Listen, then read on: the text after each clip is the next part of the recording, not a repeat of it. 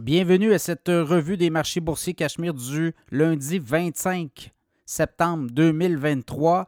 Bien, à la bourse, les journées se suivent mais ne, ne se ressemblent pas.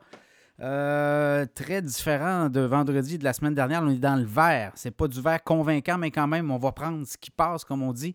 Le TSX en hausse de 0,1 19 800. Le SP 500 en hausse de 0,4% 4 337. Le Dow Jones en hausse de 0,1% 34 006. Et le Nasdaq en hausse de 0,4% 13 271. Le baril de pétrole 89,90. Le baril de pétrole, donc voyez-vous, là, on avait eu du 92-93 la semaine dernière référence WTI, mais là, 89,90 La Chine qui, euh, l'économie chinoise euh, qui a encore beaucoup de soubresauts. Donc, écoutez, euh, baril de pétrole qui euh, tarde là, à franchir, s'affranchir des 90 Alors, ça va être peut-être une semaine ou des semaines décisives. Le Bitcoin en baisse de 105 26 440 et l'once d'or, 1935 en baisse de 10,60 US les nouvelles du jour, ben, à Ottawa, on avait eu la saga des supermarchés. La semaine dernière, le gouvernement Trudeau avait rencontré les grands, patrons des chaînes de supermarchés. Aujourd'hui, on rencontrait les grands patrons canadiens des euh, grands fabricants de produits, là, les allées du centre, comme on dit. Donc, les Unilever, les Nestlé et autres de ce monde. Procter Gamble, PepsiCo, Frito-Lay, Coca-Cola et autres. Alors, on a eu une rencontre euh, avec le ministre euh, Champagne pendant plus de deux heures. On a jasé de concurrence et de prix et euh, on espère qu'on aura une solution à ce niveau-là. On dit qu'on pourrait avoir une solution annoncée peut-être à la fin octobre ou à tout le monde autour de l'Action de grâce. Donc, un peu comme je vous ai parlé dans un des segments du podcast, cette semaine, je pense qu'on aura un gel de prix et ça sera annoncé au début novembre, pour le début novembre, novembre, décembre, janvier, un gel de prix des grands euh, de l'industrie, euh, une espèce de consensus. Ça sera à suivre.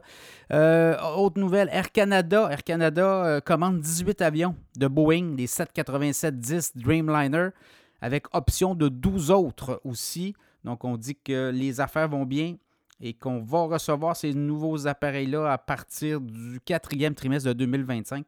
Donc, une grosse commande pour Boeing et Air Canada. Sinon, euh, Amazon, 4 milliards de dollars d'investissement dans Anthropic, un joueur euh, qui pourrait venir concurrencer ChatGPT. On a un robot conversationnel qui s'appelle Claude.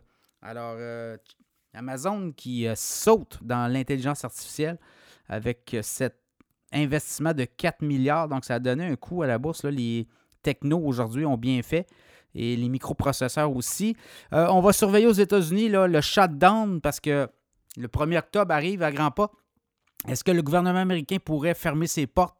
C'est-à-dire qu'on enverrait plus de 800 000 fonctionnaires à la maison. Évidemment, tout ce qui est, euh, euh, tout ce qui est le contrôle aérien resterait ouvert, mais tout ce qui est parcs nationaux et autres services euh, non essentiels ben, pourraient faire l'objet de shutdown. Donc, euh, ça pourrait arriver. C'est arrivé en 2018-2019, décembre 2018, janvier 2019, et ça avait coûté beaucoup d'argent à l'économie américaine. Donc, est-ce que ça sera significatif?